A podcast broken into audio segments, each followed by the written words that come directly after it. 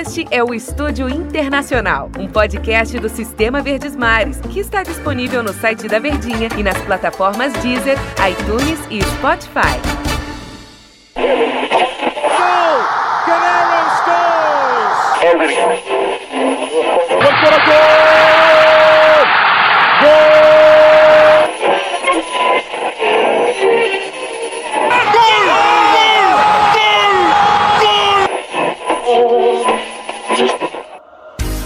Para aí! Fica sintonizado que os craques da Verdinha estão chegando no Estúdio Internacional.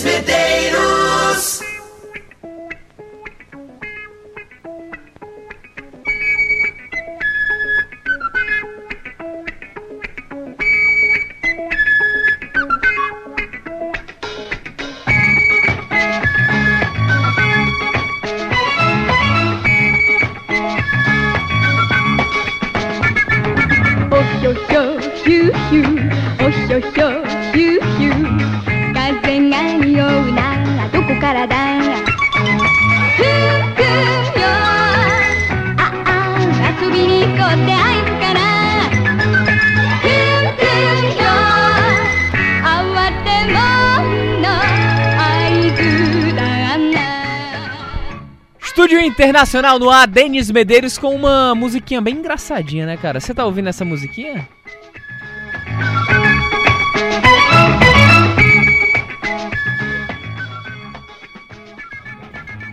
É, Tava amigo, ligado, se, amigo. se o microfone não tiver ligado, não Perdão. fala. Era Tô ouvindo, tô ouvindo essa musiquinha, não Mas confesso. por quê? Por quê? Não tô entendendo o porquê. Eu vou te dar uma dica. Essa é a abertura de um desenho japonês. Do início dos anos 90. O nome do desenho é Kun Kun. Sim. Nada ainda? O torcedor não sabe porque o torcedor ainda não sabe o que é que tem no programa hoje. A musiquinha já acabou. Inclusive tá rolando os destaques aí. Me explica porque até eu Por estou que, que nós estamos utilizando essa musiquinha de abertura? Você conhece um cara, um argentino chamado Sérgio Agüero, Denis? Lembro, sim, claro. não Lembra? Como assim lembra, Quem- mano? quem Você não- conhece? Conheço. Ele é ele tá em atividade ainda. É gente boa. Quem não conhece o Kun... Ah, Ah, garoto. Com Agüero, Você sabe sim. que Kun não é o nome dele, né? É apelido. É apelido. Inclusive apelido dado pelo avô dele quando criança, porque Kun Kun é esse personagem desse desenho japonês que o Agüero adorava assistir quando era criança. Olha só. E o, o personagem era um menino muito levado, muito danado, muito malino, igual o Agüero quando era criança, adolescente. Por isso que o avô dele colocou o apelido de Kun Agüero, Denis. Grande com Mas por Agüero. que, que a gente. O que é que tem a ver o estúdio internacional com o apelido do Agüero e o nome com Agüero? O que é que o Agüero. Qual a relação do Agüero? Agüero é bom. É, Agüero é bom. O Agüero. Qual a relação do Agüero com o estúdio internacional, Denis? O Agüero se tornou o maior artilheiro da história da Premier League. O Desde estrangeiro 92. que mais fez gols com a camisa de um clube inglês na e Premier o League. quarto maior do campeonato inglês. Porque Premier League só é, é desde 92. De 92 ante, a- a- atrás. Era só é clube inglês. né? é, a Premier League é- é, reúne o, o Reino Unido, né? Esse É, é Inglaterra, um pouquinho de geografia, que a gente sempre tem que mostrar um pouco de geografia, né, Tom Alexandrino? É, só amigo nosso ali que se gaba de tudo. É, agora, agora Inglaterra, amigo? país de Gales. Ou que eu derrubei o celular. Inglaterra, país de Gales, Irlanda do Norte Escócia. Clubes que podem entrar na Premier League. A gente sabe da briga política que existe entre a Escócia e a Exatamente. Inglaterra. E a Escócia não entra nem a pau na Premier League. Mas temos clubes do país de Gales na Premier League. Nós temos clubes eh, da Irlanda do Norte também participando de divisões inferiores, né? Para um dia chegar na Premier League. Então, é, esse é o futebol inglês de hoje em dia. Agora o seguinte. Não só isso vai ter no programa, né, Tom? A gente vai conversar também no futebol forasteiro no meio do programa com um ex-jogador e técnico também muito desconhecido, pouca gente sabe quem ele é, mas que atuou na Indonésia e na Malásia. Vai contar muita coisa pra gente. Você sabia que Indonésia e Malásia tem. É, é um clássico? É praticamente como se fosse Brasil e Argentina lá na Ásia? Rapaz, Denz, eu só soube disso quando o nosso convidado nos deu a entrevista aqui para o nosso futebol forasteiro. Ele que atuou nos dois países, inclusive chegou a, a, treinar a seleção da Indonésia. Que aventura, hein? Que aventura o cara bater lá na Indonésia ou na Malásia. E no último bloco a gente vai falar sobre os inimigos clássicos no nosso quadro Leque. Vamos falar sobre a rivalidade na República Democrática do Congo. Vamos falar do Mazembe, o torcedor do Internacional, o torcedor brasileiro lembra muito bem do Mazembe, que derrotou o Inter na semifinal do Mundial de Clubes em 2010, 2 a 0 Que diaba Calil que enfia aquele time que dá pesadelo no, no time do Internacional. Tem o Mazembe contra o maior rival dele, o Matembe. Motembe. Motembe. Motempe. Motempe. Obrigado por ter me corrigido. E, e aí a, a gente ouviu também Júlio Santos, um zagueiro é, ainda, ainda tá em atividade, jogou a última temporada pelo Cruzeiro do Rio Grande do Sul. E ele atuou no Mazembe, ele nos contou, atuou pouco, foram apenas quatro meses, mas quatro meses que para ele pareceu um ano, dois anos. acredito que, pelo que ele disse, né, pela intensidade com que ele viveu o continente africano, um país extremamente pobre, a República Democrática do Congo, e nos deu emocionantes e impressionantes, Denis, relatos dessa vivência dele lá, do que ele viu, do que ele pôde acompanhar e de todas as tristezas que se passam em um país de extrema pobreza que a gente desconhece aqui no Brasil essa realidade. É verdade, é, o continente africano, enfim, no último bloco a gente vai falar muito sobre isso, da pobreza que é o continente africano e como abala também um atleta profissional de futebol que vive outra realidade e ganha bem, né? Começou o programa para valer agora. Rapidinha, na rapidinha, na corridinha do rádio. Estúdio Internacional já está no ar. Tem Agüero Futebol Forasteiro, com quem jogou na, na Indonésia e trabalhou na Malásia também. E inimigos clássicos aqui no nosso leque especial República Democrática do Congo. Na corridinha, né? Vamos tá lá. Tá no ar, menino Denis. Vamos lá, menino Tom. Estúdio Internacional.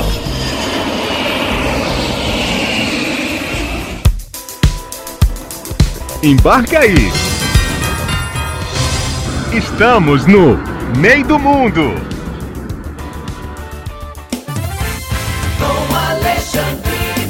Denis Medeiros. Estúdio Internacional, agora entrando nos assuntos, saindo dos destaques pra gente destrinchar todos os destaques do programa hoje. Acredito que esse cara, Sérgio Agüero, Sérgio Lionel, Sérgio Leonel, na verdade, o Agüero ele, ele tem uma ligação muito forte com o futebol inglês. É... E recentemente ele alcançou a marca do maior artilheiro estrangeiro da história da Premier League. A Premier League que se iniciou mesmo em 92, saindo do campeonato inglês, onde as federações elas, elas se uniram para poder tornar a Premier League, que é o campeonato mais disputado do mundo, mais organizado, e o Agüero se tornou o maior artilheiro estrangeiro, o quarto maior do campeonato inglês. O Agüero ele que ele ele que é da mesma geração do Messi, é um ano mais novo do que o próprio Messi, inclusive foi campeão do mundo sub-20 em 2005, naquela geração que tinha no mesmo time ele e Lionel Messi. E campeão olímpico em 2008 em cima, ganhou do Brasil na semifinal 3 a 0 O Agüero fez dois gols na seleção brasileira naquela partida. O outro gol foi do Riquelme, que era, foi um dos convocados acima de 23 anos. E a Argentina acabou derrotando a seleção brasileira e ganhando a final contra a Nigéria com gol de Di Maria. Golaço lá no Estádio Olímpico de Pequim. Sérgio Leonel Agüero del Castillo. 31 com, anos. Fez um hat-trick, né? É, sobre o Aston Villa quebrou recorde, se tornou, se tornou o maior artilheiro da Premier League, o estrangeiro que mais fez gol na competição. Passou o Thierry Henry, o, o, o Agüero, o Thierry Henry, o, o, lendário jogador francês que fez gol do Brasil em 2006, acabou eliminando a seleção brasileira. O Agüero, é, o Henry tinha, é, o Henry, né, tinha 175 gols, o francês. O Agüero chegou com os três gols em cima do Aston Villa a 177 gols se isolou na liderança do ranking e se tornou o maior artilheiro estrangeiro da história da Premier League. Joga muita bola no Manchester City, há muitos, muitos dizem que na Argentina ainda não, de um tempo para cá não tá conseguindo render o que ele consegue render no Manchester City, é uma sina de muitos jogadores, né? Jogam muito bem nos seus clubes, não consegue atuar da mesma maneira na seleção, mas o Agüero tá mostrando de um tempo para cá o seu faro de gol, né? Antigamente ele era um jogador mais de lado, de um tempo pra cá, de umas quatro temporadas pra cá, o Agüero começou a se tornar mais um centroavante, um finalizador, para fazer os gols e levar o Manchester City à glória. Inclusive, em entrevista recente do Guardiola, o Gabriel Jesus também tá fazendo. Entra e entra muito bem nos jogos do time do Manchester City, vem fazendo um bom papel dentro de campo, até porque tem muita qualidade, claro, o brasileiro. Mas foi perguntado, né, sobre a qualidade do Gabriel Jesus ao Guardiola. E o técnico espanhol falou, né, o técnico do Manchester City, que o Gabriel Jesus é fantástico, tem muita qualidade, mas não dá para sacar o Agüero do time. O Agüero é craque, o Agüero é monstro, é fenomenal, é um ídolo do Manchester City e não dá para sacar o cara do time porque ele é espetacular, joga muita bola. O, o Kun Agüero, como é o apelido dele, que a gente abriu o programa com a música em homenagem ao desenho animado que ele gostava, que ele curtia lá no Japão. Cum Cum. O Kun Kun. E na atual temporada, o, o jogador de 31 anos participou de 21 jogos com a camisa do Manchester City, já marcando 18 gols na, na Premier League. Ele é o maior artilheiro da história do Manchester City. Ele é o maior artilheiro estrangeiro da Premier League, num top 5. Sérgio Agüero em primeiro com 177 gols em 255 partidas. O Henry tem 175 gols em 258 partidas, fazer um top 3 e o Robin Van Persie 144 gols em 280 partidas. Então, tem uma, uma metade para o final de temporada do Campeonato Inglês, esse número deve se esticar um pouco mais. E se ele continuar no Manchester na próxima temporada, que eu acredito que sim, o alto nível dele ainda ainda tá, tá num patamar bem, bem acima. 31 anos tem o Agüero. E jogando muito, jogando como garoto, por mais que ele se conserve ali agora como um centroavante, ele funciona como falso 9, sai muito da área. É... Em alguns momentos o Guardiola ele vem testando ao mesmo tempo o Agüero e o próprio Gabriel Jesus alternando posição.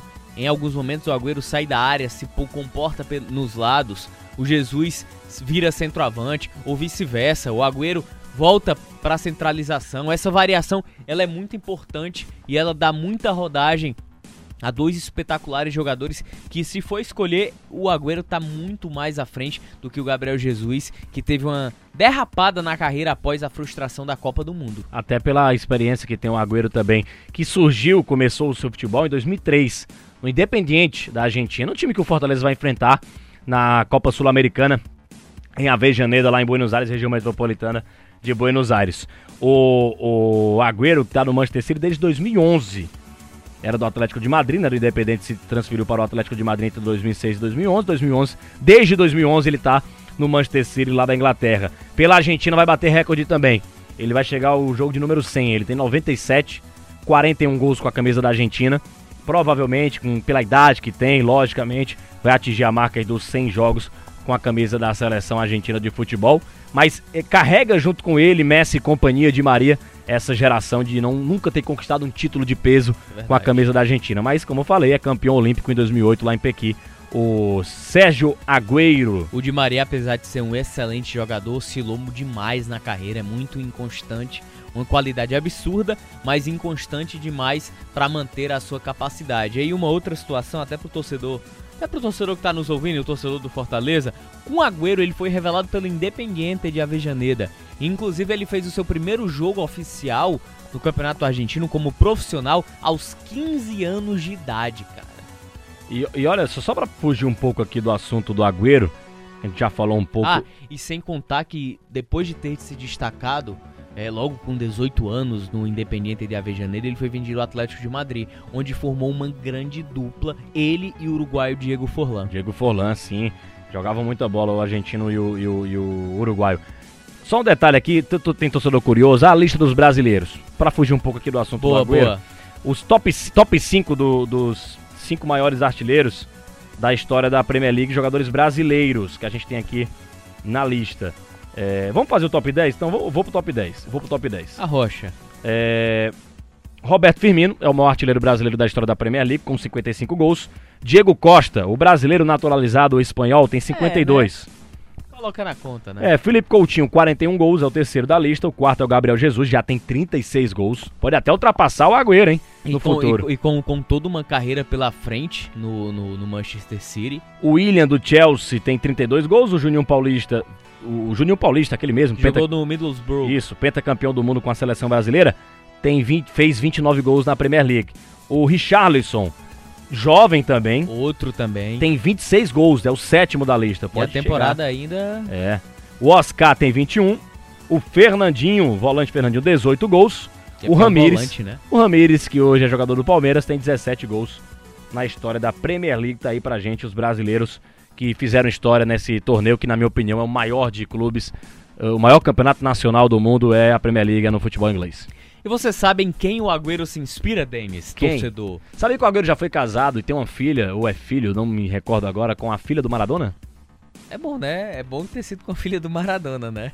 É, Né, amigo? é sério, é a filha do Maradona. Eu sei. Mas é bom que tenha sido a filha do Maradona com quem ele teve um filho, né? É, ele. Filho ele, aqui que seria difícil, só se fosse adotado. ele. Ele. O que foi, amigo? Até terminou o casamento é, é, brigado com ela. É, é homem, é o Benjamin. Benjamin. Grande Benjamin. Nasceu em 2009. É, ele não tá mais com ela, até o Maradona. Não, não está. Obrigados, tá, essas coisas. A Enfim, aqui não é um programa. Aqui não é um pro- Gianina Maradona. Isso não é um programa de fofoca, mas. Mas acaba. O Maradona que treinou o Agüero na Copa de 2010, Isso. na África do Sul. Inacreditável é Maradona ser treinador de seleção argentina, né? É, foi pela história, igual o Pelé treinar o Brasil. Mas isso não existe, isso é um absurdo. Não, mas. Profissionais, A profissionais. Argentina tava no Cearenseis falando naquela época lascada. E precisava dar uma resposta ao seu Aí é povo. loucura, né, bicho? Aí trouxeram a loucura de Diego Armando É, Maradona. Aí é loucura. Aí Chegou nas quartas, né? Levou um chocolate da Alemanha. Mas chegou bem nas quartas, ganhando muitos jogos. pe- pegou uma base já formada, já, já montada. Não, não teve que iniciar um trabalho. Era a base do de time, atletas. do time campeão olímpico em 2008. Exatamente. Aquela Argentina. Outra situação aqui pra gente encerrar o papo Agüero. A gente fez a relação da Argentina, o próprio Agüero e falamos aqui da lista dos brasileiros. Mas vocês sabem quem se inspira? Quem? Sérgio Agüero? Quem? Romário. Olha aí o Romário. Além de o, o- ele se inspirar no Romário desde a época de Vasco da Gama. Ele mesmo já deu entrevista, inclusive, falando que gosta do Vasco por causa do Romário. Olha aí, no futuro pode pintar no e Vasco, se hein? inspira no, no Romário por conta do Vasco. Olha que coisa. Esmiuçado aí a história de Cum Agüero, o Cum Cum. Fazer um rápido intervalo aqui no nosso estúdio internacional. Denis, a gente volta daqui a pouco com o nosso segundo bloco. Futebol forasteiro. Esse forasteiro vai trazer algumas histórias interessantes de um país não tão forte no futebol, mas que ao mesmo tempo tem a sua força fora das quatro linhas. A gente volta daqui a pouco, Denis. Beleza. Estúdio Internacional.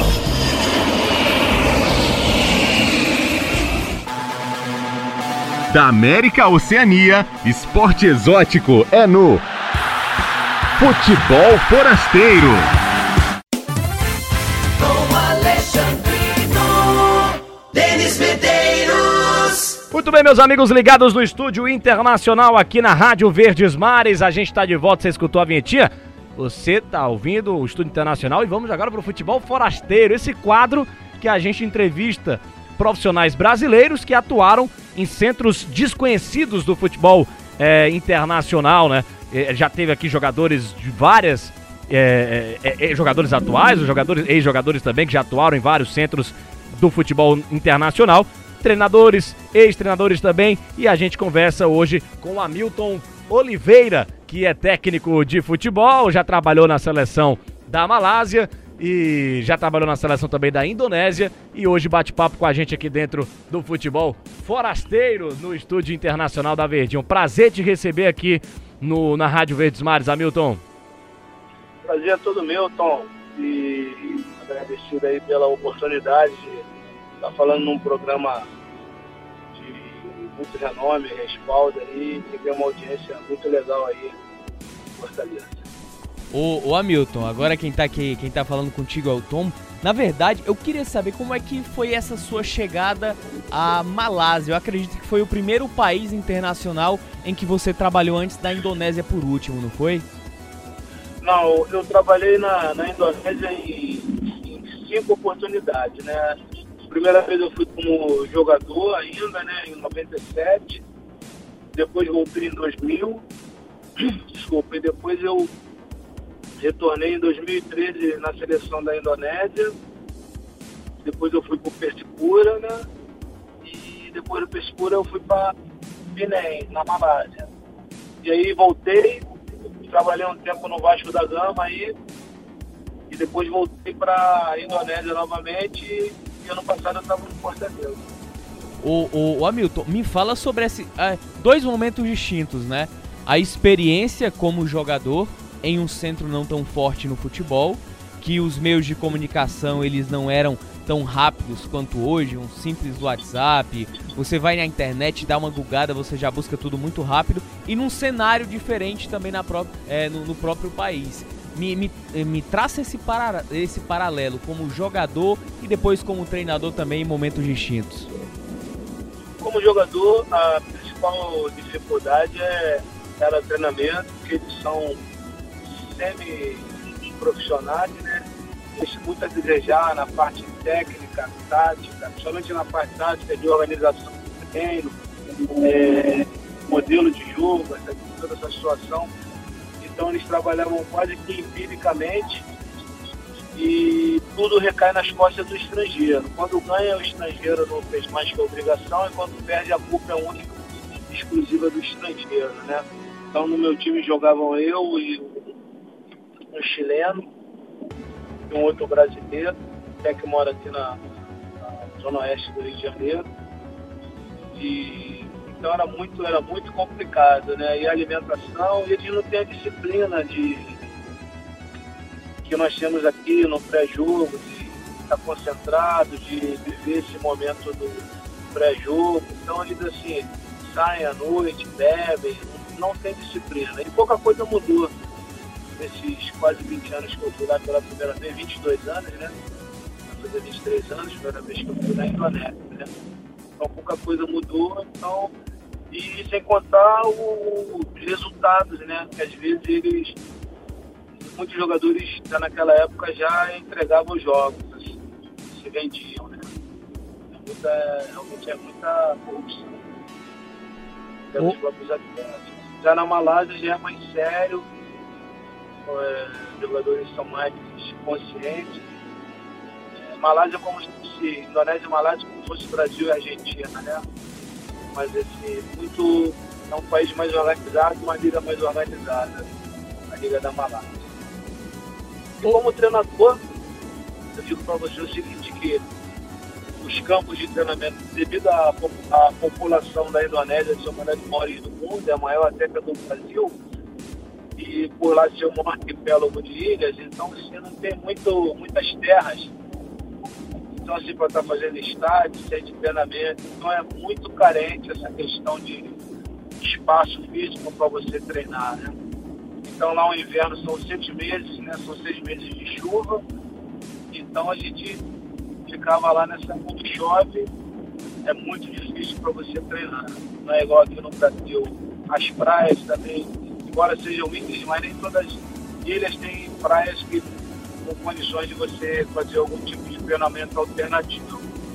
Então é muito complicado você inserir alguma coisa nos locais. Então você conta mesmo é com, com os atletas que vêm de fora e que dão suporte a partir do momento que eles aprendam o idioma, aí eles conseguem ser um porta-voz seu dentro do campo. E você tem que contar também com a simpatia do capitão do time, que é na Ásia, por essa questão do capitão é sempre o mais velho, e se ele não gostar de você, você dá uma projeção e chega na hora do campo, ele reúne e muda tudo.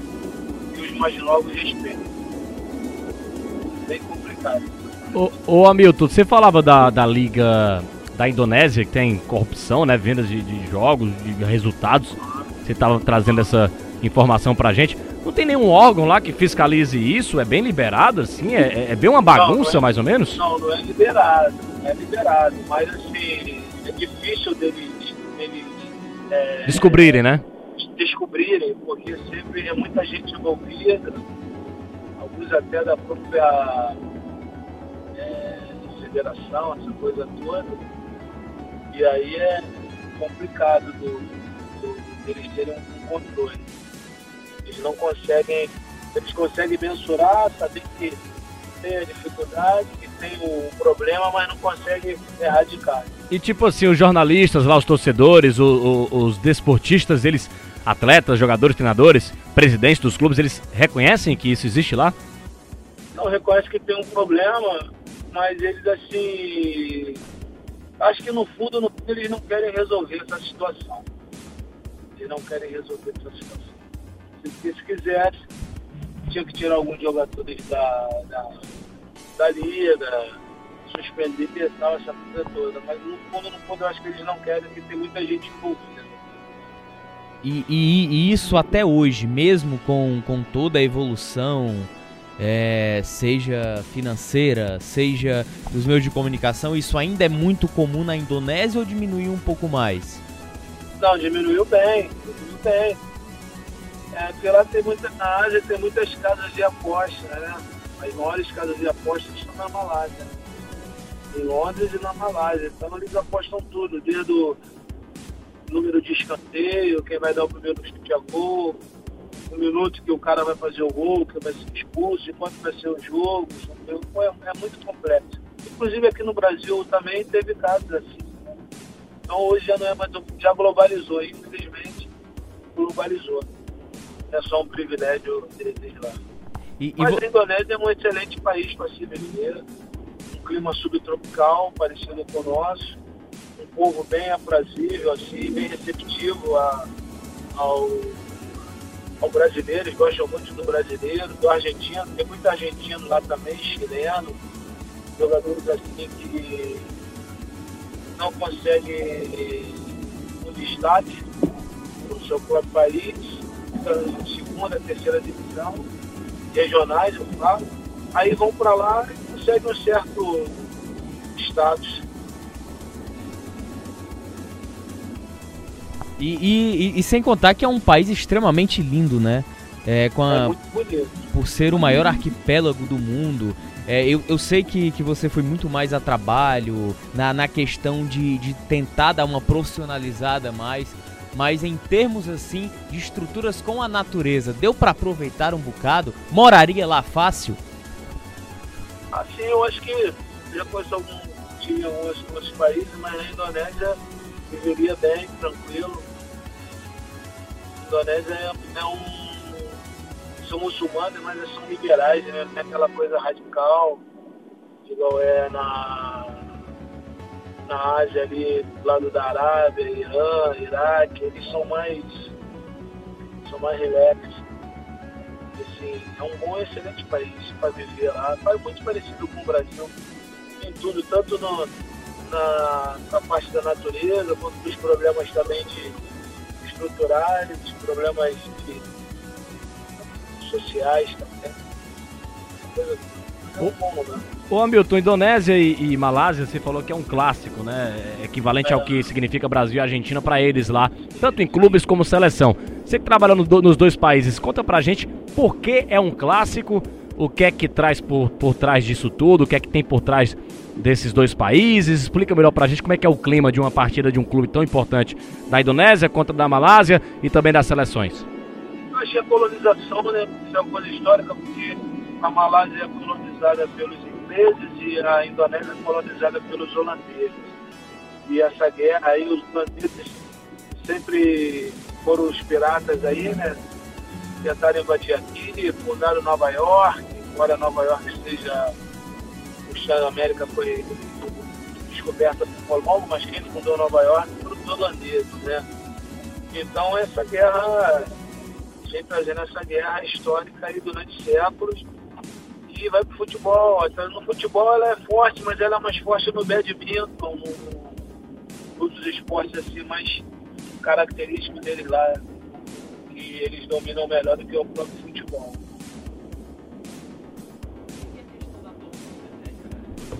E a questão da torcida, já, já que a gente está falando sobre o, o fato de não ser o esporte mais popular, os estádios, os torcedores, Há um. Ah. Isso lá é lotado. Os caras lotam, né? Lotam lá, eles são mais apaixonados do que a gente por futebol, muito mais. E a questão da é alime- apaixonado. Ah, e a questão da alimentação também. Foi uma dificuldade tanto na Malásia quanto na Indonésia, já que são países muito próximos. Mas na Malásia eu morei numa na parte chinesa da Malásia, né? Então o chinês ele come de tudo, né? Eu morei em Penang, que é uma ilha um pouco afastada do continente. E lá é bem tranquilo assim a alimentação. Tem carne de porco, embora alguns muçulmanos não comam carne de porco, né? Mas você encontrava carne de porco, encontrava é, gado, carne de gado, porque lá como não tem pasto, a carne vem da Austrália, então é muito cara, é muito difícil essa coisa. É baseado, lá em frango e arroz, a alimentação? Ô, ô Hamilton, você, aco- você aconselharia é, algum brasileiro, pra gente encerrar o papo aqui, a trabalhar por lá, se receber esse convite, Sim, como jogador, pode. como técnico, nesses Pode países? tranquilo que vai ser, vai ser bem sucedido. Fora todas essas dificuldades, tem vários treinadores lá, treinador holandês, treinador externo, né? Então as coisas estão melhorando lá e vale a pena. A FIFA acaba te amparando, né? Eles pagam, não tem como você tomar volta, né? Coisa de não receber lá. Então é, é bem tranquilo. Se qualquer um aí aparecer uma oportunidade para ir para a Indonésia ou Malásia, pô, pode ir de olhos fechados que vai gostar. Beleza, Hamilton, obrigado pela tua presença aqui dentro do Ah, Estúdio Internacional da Verdinha, hein? Valeu. Um abraço, tudo bem, boa noite. Tá aí então a palavra do Hamilton, que foi, é te- foi jogador, né? Técnico de futebol também, trabalhou nesses países, todos que a gente citou, Indonésia e também a Malásia, bateu um papo com a gente aqui no Futebol Forasteiro. É sempre bom compartilhar é, ensinamentos, conhecimentos com outros profissionais que atuaram em centros tão desconhecidos. E, e que loucura, né, Denis? A situação das apostas, né? A, a- questão dos próprios jogadores da Indonésia, não em relação à Malásia, já que a Malásia já tem um senso de profissionalismo pro futebol e mais rígido em relação a isso, mas muito do que se fala sobre o futebol na Indonésia. Os caras saem na noite anterior, bebem, enchem a cara ir jogar no dia seguinte. Rapaz, o Parece um racha, né? o é, parece um racha, parece tu quando vai rachar. É, não, não, não gosto não, bebo depois. Antes eu não consigo não. A barca depois, né? É, a barca depois. Rapaz- antes, eu fico, antes eu fico tonto. Ô, Denis, o. Estúdio Internacional hoje está cheio de histórias interessantes É. e quem se aventurou pelo mundo. Tivemos o Hamilton Oliveira agora falando sobre esse trabalho na Indonésia, apesar de ser um país muito lindo em relação ao profissionalismo no futebol é muito complicado. Ele como treinador, é, ele tinha que ganhar a moral do capitão do time. Se o treinador não tivesse o respeito do capitão do time, o capitão do time, é, digamos, contaminava todo o É. restante do grupo, porque os outros jogadores ouvem o capitão, não o Também é- treinador. É meio assim também aqui no Brasil, né? Alguns casos, né? Tem capitão que, que faz a panelinha, né? Não, de, de fato, mas lá é regra. É, lá é regra. Aqui acontece, a gente sabe, uma ou outra situação, mas No lá é regra. inteiro, né? Aqui não, Isso é inteiro. regra. É regra Lá- lá, como falou o Hamilton pra gente. E daqui a pouco tem história da África também. né? Rapaz, tem uma história muito boa, uma história realmente tocante, que fala sobre. A gente vai pro nosso oitavo episódio da nossa série do Estúdio Internacional Inimigos Clássicos, terceira temporada, oitavo episódio. A gente de emba- desembarca, né? Na República Democrática do Congo, não é Congo, é República Democrática do Congo. Vamos falar sobre o clássico entre Mazembe Torcedor do Inter adora o Mazembe. Eita, Brasil. e uma história de um brasileiro que se aventurou no Mazembe e que conta histórias humanitárias que ele viveu na República Democrática do Congo. Ainda teremos inimigos clássicos futuramente, né? Ásia, Oceania e por último a Europa. Pra É vero. cereja do bolo por último. É, vai ser legal verdade, falar da verdade. Europa, hein? Vai ser legal também falar da Oceania, vai ser legal falar da, de todos. A gente. É, ixi, agora faltou palavra. É, jogando. Falei a mais simples possível. Jogando conhecimento pra quem escuta o Estúdio Internacional. Globalizando o conhecimento de todos os países do mundo inteiro, da Europa, essa super viagem, esse mochilão que eu e Denis estamos fazendo. É, levando você. Gostou? levando você, ouvinte, também pra conhecer as rivalidades do mundo inteiro. Intervalo. intervalo, É. a gente volta daqui a pouco com. Estúdio Internacional. Meu amigo, que delay, hein? Eu pensei que ia jogar a vinheta. Tá bom. Tchau. Tchau, a gente volta daqui Volta a daqui pouco. a pouco. Estúdio Internacional. Leque.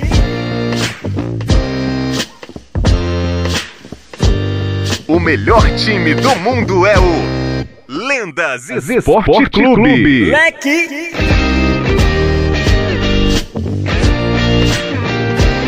Leque.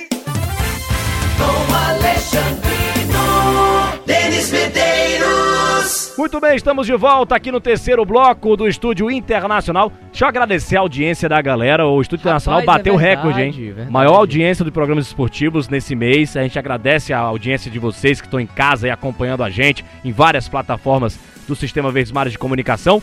Legal demais, galera. Mas a gente entrou aqui no nosso último bloco para falar do leque. Vamos falar da rivalidade inimigos clássicos na República Democrática do Congo, na África. O Mazembe, rapaz, o Mazembe, aquele mesmo que eliminou o Internacional na semifinal do Mundial de Clubes em 2010, acabou perdendo a decisão do Mundial por 3 a 0 para a Inter de Milão naquela época. Ganhou do Inter 2 a 0 o Inter do Brasil, maior derrota da história do Internacional, com certeza, o maior vexame, também um dos maiores do- da história do futebol brasileiro.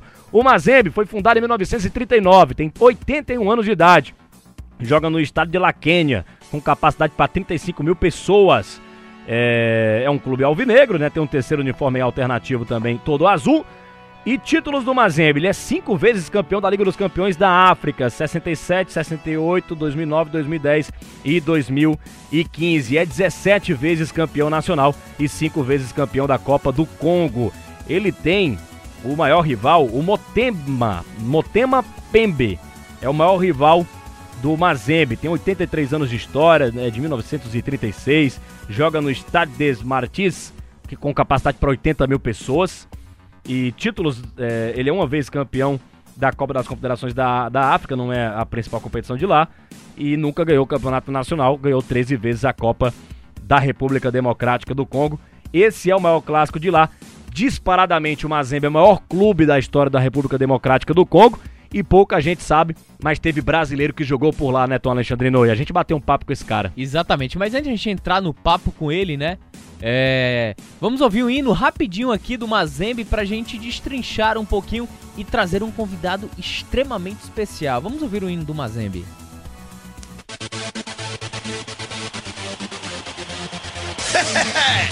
Joke ici fondamental, sous les beats. Ouais, c'est le Oscram, l'animateur narcissique.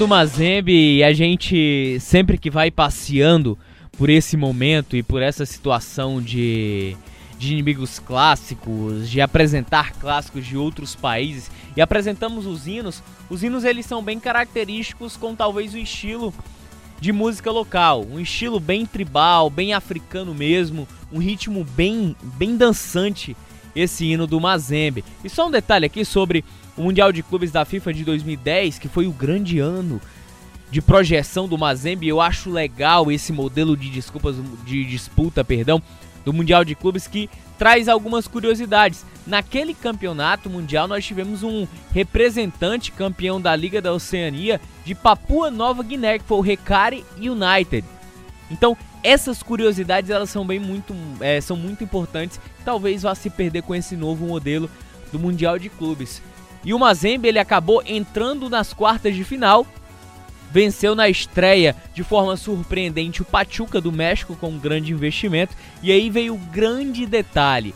Vence também o Internacional na semifinal por 2 a 0, só que infelizmente na final a qualidade superior daquela Inter de Milão acabou perdendo por 3 a 0 daquela Inter. Os gols da Inter naquele jogo foi do Pandev, do Eto'o e do Biabiani e a Inter foi campeão do Mundial de Clubes.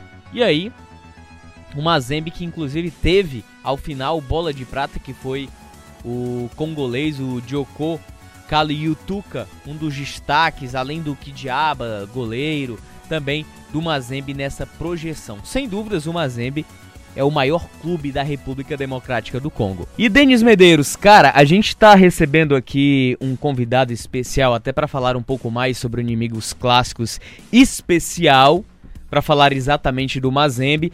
E aí a gente, com esse futebol cada vez mais globalizado, onde todos os centros acabam tendo a sua importância, a gente acaba pincelando. Poxa, a gente já teve aqui jogador atuando em Macau, então acredito que essa globalização ajuda muito, né, cara? É verdade. E globalização, se talvez um jogador brasileiro atuar no continente africano, seja também pelo sucesso de um clube africano. É verdade. Como é o caso que a gente tá, vai contar aqui no Estúdio Internacional. A gente fala do Mazembe, né, da República Democrática do Congo, lá na África, que teve o, o, o grande é, up, como chama aquele nosso amigo, na na sua trajetória internacional no Mundial de Clubes em 2010. Para nós brasileiros não foi brasileiros não foi tão bom assim porque derrotou o Internacional na semifinal. Tenho certeza que a maior vitória da história do Mazembe foi essa partida, chegando na decisão perdendo para Inter de Milão da Itália. Mas é, o grande feito do Mazembe com Kidiaba e companhia, Kalil Tuca, enfim, aqueles jogadores todos em 2010 foi essa vitória em cima do Internacional. E a gente vai bater um papo com um jogador brasileiro que jogou e conhece muito bem a história do Mazembe. Júlio Santos. Júlio Santos ele jogou no Mazembe em 2012. Ele é zagueiro, se aventurou no continente africano, é, principalmente é, em um momento, digamos assim, pós-sucesso do Mazembe, de projeção internacional e também de continuidade, né? Ô Júlio, seja bem-vindo aqui ao Estúdio Internacional, a Rádio Verdes Mares, tudo bem? Boa Bom dia, boa tarde, tudo bem? É um prazer estar falando com vocês. Boa tarde, Denis. Tudo ótimo, graças a Deus. E vocês? Tudo tranquilo, rapaz. Principalmente agora, né? Eu acho que quando a gente tem a oportunidade, a gente que tá aqui no Brasil, de compartilhar e ouvir experiências. Aliás, que aí compartilhe com a gente experiências num outro país, com uma outra cultura. Será como é a visualização dos caras de futebol? Então isso é um prazer enorme. Júlia, eu já começo te perguntando, como é que você chegou ao Mazembe no continente africano, hein? É, verdade, né? É, como, todo mundo me pergunta, né, Júlio, como você foi parar no Mazembe? É, foi assim, é, como eu já tinha falado, eu estou no futebol francês durante dois anos, e tinha o Mazembe já na, no, no ano de 2012 já tinha contratado alguns treinadores franceses, inclusive a Europa, a Europa. Inclusive a África, a maioria da, dos países africanos hoje, os atletas africanos teve uma melhora no, no, no, na, na, performance tática, física, é devido a isso. Então tem muito treinador inglês e francês hoje nas bases de, de, de, de seleções africanas. E foi através disso, alguns amigos franceses meus que, que trabalharam comigo no, na época que, que, que eu tive na França, como tinha sido após o jogo do, do Internacional 2012, é o presidente, o, que era o presidente é o governador de Lumondache, né? É, ah, não me recordo o nome dele agora. Ele falou que queria um zagueiro brasileiro. E eles começaram a ir atrás, começaram atrás e lembraram de mim, pelo fato de eu já ter atuado lá na França, de falar idioma. Me ligaram, me perguntaram se eu tinha interesse, que saber que o futebol africano dificilmente ia muito brasileiro assim. Me fizeram a proposta, eu na época eu tinha voltado da, da França, assim, eu já estava aqui no São Caetano, mas tinha atuado pouco. E achei interessante, acabei indo. Ô, ô Júlio, como foi para chegar assim no, na República Democrática do Congo, um país, é, a gente sabe as mazelas que tem a África, né, em, é, em sua imensa maioria, mas como é que foi, como é o país, qual foi a experiência, se, você sentiu algum baque, se é muito diferente aqui do, do, do Brasil, Conta pra gente como é o país da República Democrática do Congo e também a paixão deles pelo futebol, principalmente do Mazembe, que é o maior clube da história da, da República Democrática do Congo, por tudo que representou para o futebol africano naquele ano de 2010. Você chegou lá dois anos depois.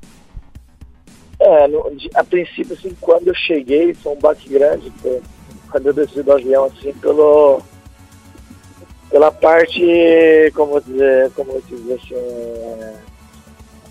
é, é, rua de terra, o país não tão desenvolvido assim como a gente tem aqui no Brasil e como a gente tem lá fora, né? É, muita gente, muita criança, muito muito africano assim. E assim, a diferença social que eu senti muito é muito grande. A gente às vezes reclama aqui no Brasil que, que a gente vê uma, uma diferença social do rico e do pobre, né? A África é, é muito grande. Então, assim, essa questão de, de, logo na minha chegada foi, foi, foi muito, foi muito marcante para mim, porque no tempo que eu via casonas, mansões do lado, eu via gente lavando água na rua suja, no lago, crianças pedindo comida, pedindo, pedindo coisa no mercado. Eu quando eu cheguei, inclusive quando eu cheguei no, Mazembe, eu morei no hotel, né? E fiz amizade com alguns africanos ali, com alguns, alguns algumas pessoas que, que trabalhavam ao redor do hotel, que moravam ali. E eles me contavam que muitas vezes eles não tinham muito o que comer, né? Porque o dinheiro lá é bem pouco. Lá quem não tem dinheiro e não tem dinheiro para pagar uma escola não estuda, quem não tem dinheiro para pagar um médico morre, acaba morrendo na rua. Então, assim, era, era uma dificuldade muito grande. Só que quem tinha dinheiro era milionário. Então, às vezes eu sentava na frente do hotel, assim, né? Eu ia no mercado, fazia compra e alguns amigos vinham me pedir alimento, alguma coisa assim. Aí eu ia no mercado e comprava alguns alimentos, bolacha, algumas coisas assim. Uma coisa que me surpreendeu foi que uma, uma um, teve dias assim que é, chegou até a fazer fila para pegar bolacha, para pegar mantimento, assim, por, pela condição, pouco, pela pouca condições que ele tinha de viver. Eles recebiam 60 dólares por mês e eles viviam com um saco de, de maisena e com as latas de sardinha para sobreviver. Nossa. Você tinha é, companheiros de clube que também passavam por essas dificuldades? Não, é questão de clube não. Até porque, assim, o Mazembe pouca gente sabe, né? E até eu, quando eu fui para lá, não sabia disso.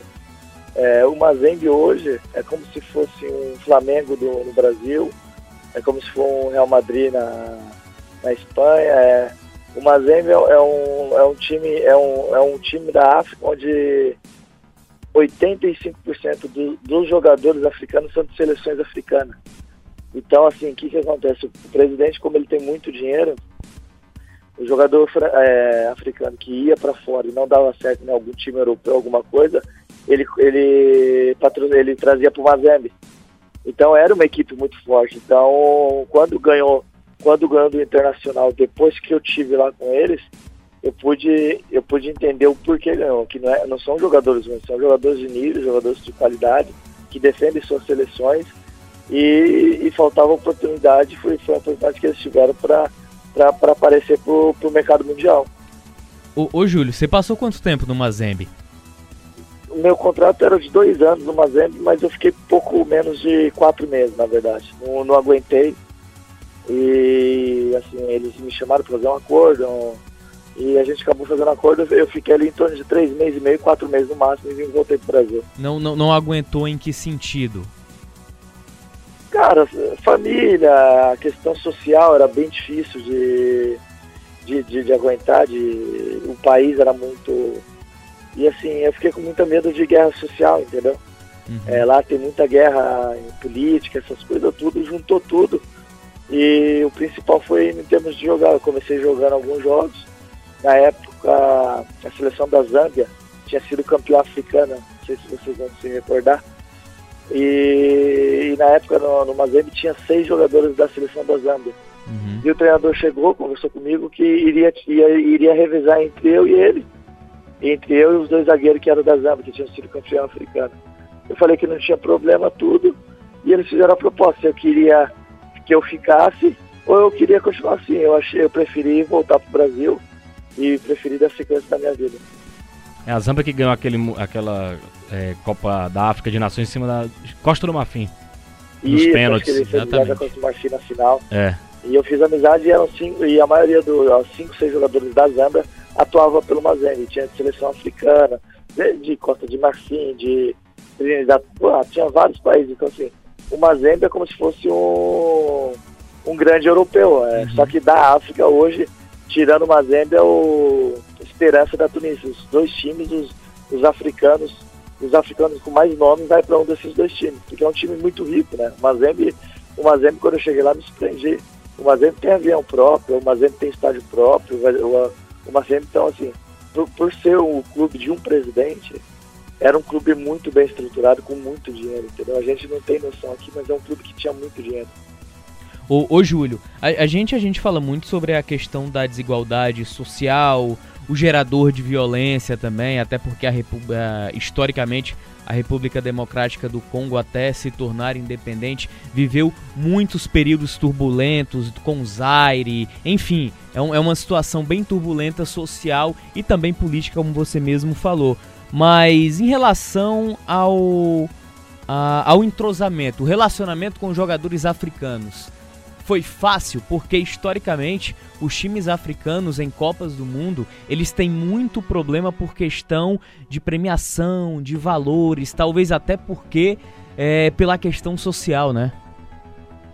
É, então, assim, pelo pouco tempo que eu tive, eu senti um ou outro atleta, assim, que não sei se eles ficaram sabendo do meu contrato, alguma coisa assim, que meio que me, me olhava meio, meio, meio torto, mas eu não, eu não cheguei a, a presenciar nada de eles falando alguma coisa, nenhum momento me trataram mal, me, me trataram super bem.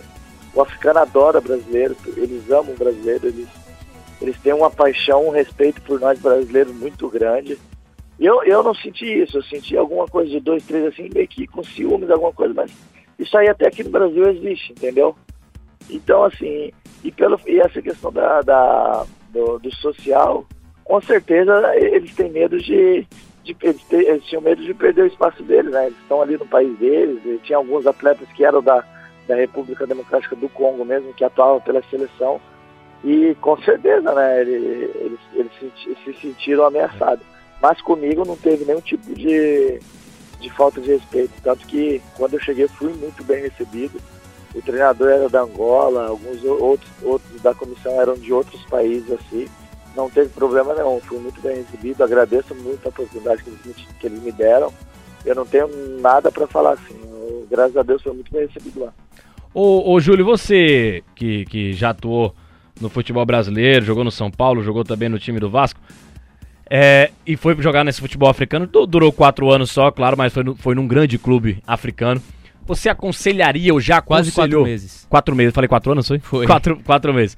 Você aconselharia outro amigo seu, brasileiro, a gente sabe que os jogadores, muitos jogadores são amigos, é, como qualquer outra profissão, né? Ah, existe um corporativismo, claro, e conselhos, né? Você aconselharia um jogador daqui do Brasil, jovem ou experiente, ou, ou no auge da carreira, jogar no futebol africano? Jogar no Mazembe, por exemplo? Com certeza, eu, eu, eu aconselharia não só, não só o atleta, jogador em si, eu aconselharia você, aconselharia o ser humano, qualquer um que, que, que puder e tiver a oportunidade de conhecer a África, de conhecer os países africanos, pode ter certeza que vai voltar outra pessoa. Não só pelo futebol, porque é um futebol apaixonante como o brasileiro, mas em questão social, em questão da gente dar valor, da gente dar muito mais valor pelo pouco que a gente tem, sabe? Porque depois que, que, que eu tive na África, eu comecei a dar valor pro que mais importa, que não é, não é só co- aqui a comida, a quantidade, então assim, em termos de, de, de convivência, em termos de, de amor o próximo, de, de, de o pouco que você tem, você, valorizar muito. Então assim, aconselharia sim, porque os clubes africanos hoje estão com estrutura com, com, com muito. Claro, o Mazembe eu, eu aconselharia, eu não sei os outros clubes. O Mazembe tem uma estrutura magnífica, tinha campo de treinamento, tinha fisioterapia, tinha academia, tinha tudo que o, que o atleta precisa. E, tá- e, e o principal, né? Que, que, é, que acontece com muitos clubes brasileiros aqui, que, que, que não acontece, pagava em dia. Então, eu, eu- se tiver algum amigo que me ligue, que pergunte para mim, Júlio, como é ir pro Mazembe, eu falo, vai, seja feliz, faça mais, passe mais tempo do que eu passei lá, marque e abra mais espaço para os brasileiros, porque hoje o brasileiro, da mesma forma que o brasileiro abre as portas para o estrangeiro aqui, eles estão abrindo para lá e a gente precisa aproveitar essa oportunidade. Ô, ô Júlio, me, me fala, por favor, da torcida, né, cara? O estádio lota, há uma, uma, uma passionalidade nível hard, assim como a gente brinca lá na África. A torcida do Mazembe vai, é, é alegre. Como é que, que é o astral, a atmosfera do estádio em jogos de- do Mazembe? Sim, cara, é uma loucura. Eu vou te falar uma coisa. A gente fala do Brasil, a gente fala da Argentina, né? O africano, pelo fato social, novamente eu vou falar, mas eu tô sempre frisando isso, mas é assim, pelo fato social deles terem pouca opção de, de o que fazer e ser uma opção barata o futebol ainda.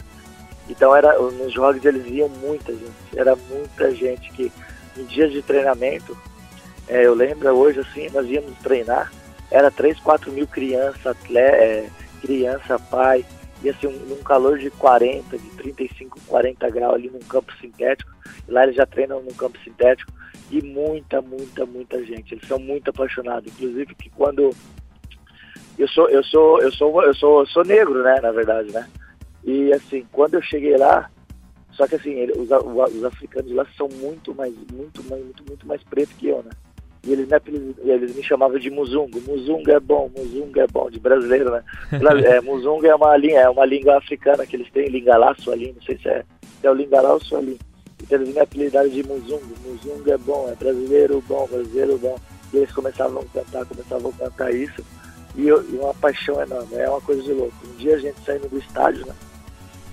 E o, o pessoal dentro, isso foi uma coisa marcante na minha vida, pelo fato da torcida, né? E a gente saía numa van assim, atravessava no meio, atravessava no meio da torcida. Aí eu não lembro o Temer, eu não lembro que diabo, foi que diabo, quem foi que falou comigo e falou assim, Júlio, dá uma olhada na janela aqui e olha o que eu vou fazer. Ele pegou um- lá o dinheiro congolês, é, o dinheiro congolês não vale nada, tipo assim, é bem pouco, dá um 10 dólares, você tem não sei quantos mil dinheiro congolês. E eles andam com o dinheiro na mão, eles andam com tipo mil congo na mão, eu não lembro qual é o nome do dinheiro agora, que deve me desculpe. Ele pegou e falou assim, Júlio, olha, dá uma olhada aqui na janela, o que eu vou fazer e olha o que vai acontecer. Ele pegou um bolinho de, de dinheiro assim e jogou pela janela.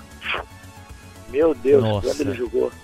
É, é até, é até triste falar isso, mas aquelas, aquela monte de criança, aquele monte de gente brigando, cara, brigando por, por, pra pegar um, um, com um dinheiro congolês, um, um dólar, um, tipo assim, uma coisa de louco, cara. Mas assim, pra você ver o, tão, o tanto que eles são apaixonantes, não só dentro do estádio, mas de fora também, batendo na janela pra gente abrir, querendo arrancar nossas roupas. Nossa, eu, em termos de- desse termo de torcida, eu amei muito, é uma coisa de louco.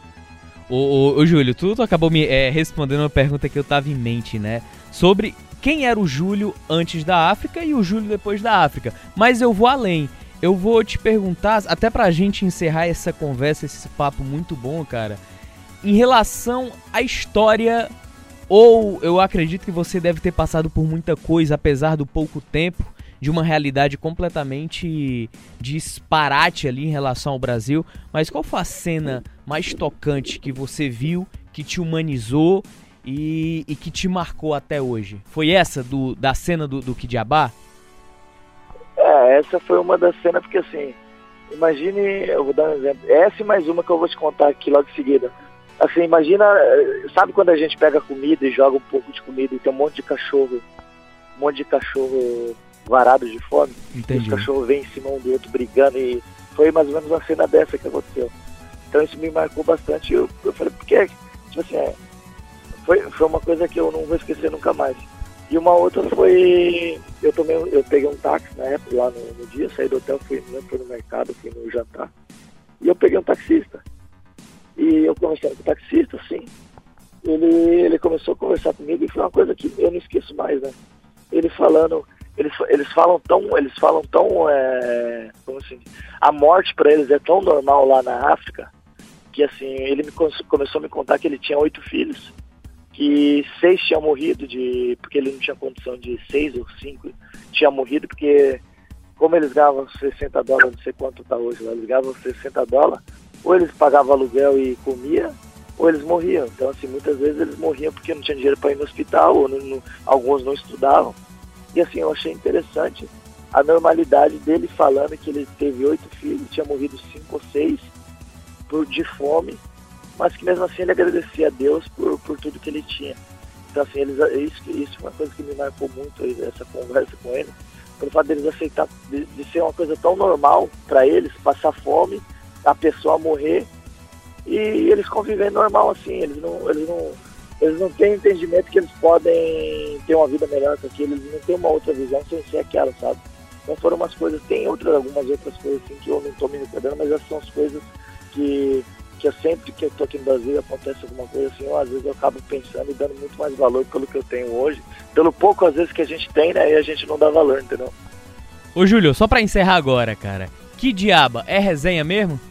É, cara, pior que não, é um cara super sério. Inclusive, quando eu, assim que eu saí de lá, ele se aposentou, né? Ele o outro zagueiro, ele se aposentou, virou diretor do clube. É um cara muito centrado, bem sério, assim, mas assim, bem receptivo, me atendeu muito bem. Agora sempre tem um ou outro. O auxiliar do Mazembe era muito, muito, muito bagunceiro. Inclusive no, nos treinos, logo que eu cheguei, né? Ele trocou, acho que a camisa, eu não lembro com quem, do Internacional. E assim que eu me apresentei, os primeiros três, quatro dias ele ia com a camisa do Inter e ficava assim, ó. Ganhamos, ganhamos, cara. Ona ganhei, ona ganhei. Falando que tinha ganhado da gente, do time brasileiro, sabe? Brincando, tirando sarro. Mas o que diabo não, cara. O que diabo era um cara bem tranquilo, sério, trabalhava muito. Por isso que teve o sucesso que teve no Mundial, não foi por acaso. E o Mazembe mereceu. São jogadores que trabalham muito, são jogadores que, que evoluíram muito. E, e desde quando eu voltei, desde quando eu voltei em 2012, eu sempre toquei na tecla que o, logo, logo um time africano seria campeão mundial. E eu continuo batendo na tecla. Logo, logo, vai, como já está tendo agora alguns atletas, como o Mané, alguns atletas que estão aparecendo pelo mundo todo, eu não tenho dúvida que se, se o futebol africano continuar com esse desenvolvimento que está tendo, com, com a mescla do futebol, do, de treinador inglês, de treinadores franceses, logo, logo aí, acho que nessa, não vai passar dessa década para que um, um time africano aí saia campeão do mundo ou dispute uma grande final, porque eles estão trabalhando para isso. Júlio, muito obrigado, cara. Grande prazer demais você ter compartilhado essas histórias aqui com a gente. Te agradeço muito, de verdade. Não, que isso, é um prazer, é uma honra estar dividindo isso. E espero ter ajudado não só vocês, mas ajudado alguém que possa estar escutando isso, que, que tenha daqui a pouco o desejo não só de jogar futebol na África, mas que possa também estar indo para lá para conhecer, para ver a vida do lado de lá, porque a vida do lado de lá é muito mais difícil do lado de cá. Então, assim, eu acho que eu, é o que eu falo, ir para a Europa, ver coisa bonita, é fácil. Agora a gente precisa ir para um lugar ruim, onde as pessoas passam mais dificuldade com a gente, para a gente voltar mais, mais é, agradecido a Deus, entendeu? Então foi um prazer dividir com vocês, eu estou à disposição. Um grande abraço a todos aí, o que precisar de mim aí, vocês têm meu telefone, pode contar comigo, tá bom? Um grande abraço aí a todos. Valeu, Júlio. Grande abraço. Obrigado. Tá aí, tá aí, Denis. Que importantes relatos, né? É, o, o, o fato do, do, do goleiro Kidiaba pegar um bolo de dinheiro, jogar do ônibus e aí vários.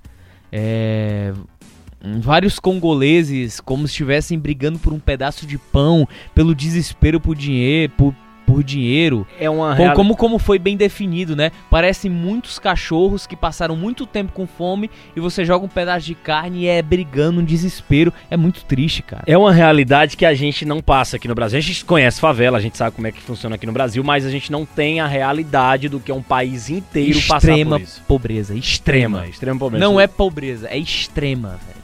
Os ricos moram ao lado dos pobres. Isso. É mais ou menos isso. Que acontece lá no, no continente africano, na República Democrática do Congo. E a, e, a, e, a, e, a defini, e, a de, e a definição dele é algo tocante. É, essa- Quem tem dinheiro é rico. Essa, essa atitude. Só, só tem duas situações lá. A gente, a gente não, não, não bateu nessa tecla, mas acredito que essa atitude do que diabo nem legal foi. É. Acho que nem legal foi, não. Mas, Verdade, a gente não levou, levantou esse questionamento. Mas. E, e aí, e aí o detalhe que ele tava contando, agora que você tocou nesse assunto, o detalhe é que, que ele, ele vira pro ônibus, aí, olha só o que eu vou fazer pra vocês verem uma coisa. Pá, como se fosse brincadeira, Mas lá cara. pode ser, lá pode ser que por essa atitude ele é um ídolo nacional, né? É goleiro da seleção e goleiro do, do Mazembe. Pra ele Era, né? Era, né? Pra ele talvez seja um gesto de, de mostrar pros Eu africanos espero, eu de um espero, herói, né? né, Tomara que eles Eu pensem, espero. pensam assim É essa atitude do, do Kidiaba. Porque essa atitude aqui no Brasil, se É. fosse visto Soberba, daqui, né? Soberba. é, é meio complicado. É acabou. Dani, já acabou, passou rápido. Que programa, hein? É. Passou rápido. Hoje nós não tivemos de novo o nosso André Almeida, mas na próxima semana ele estará de volta. Por compromissos, né? É, este. O André Almeida, ele é multimídia, ele faz muita coisa. É verdade. Estúdio Internacional terminou. Valeu, Denis. Valeu. Um grande abraço. Valeu, tchau, tchau. Este é o Estúdio Internacional, um podcast do Sistema Verdes Mares, que está disponível no site da Verdinha e nas plataformas Deezer, iTunes e Spotify.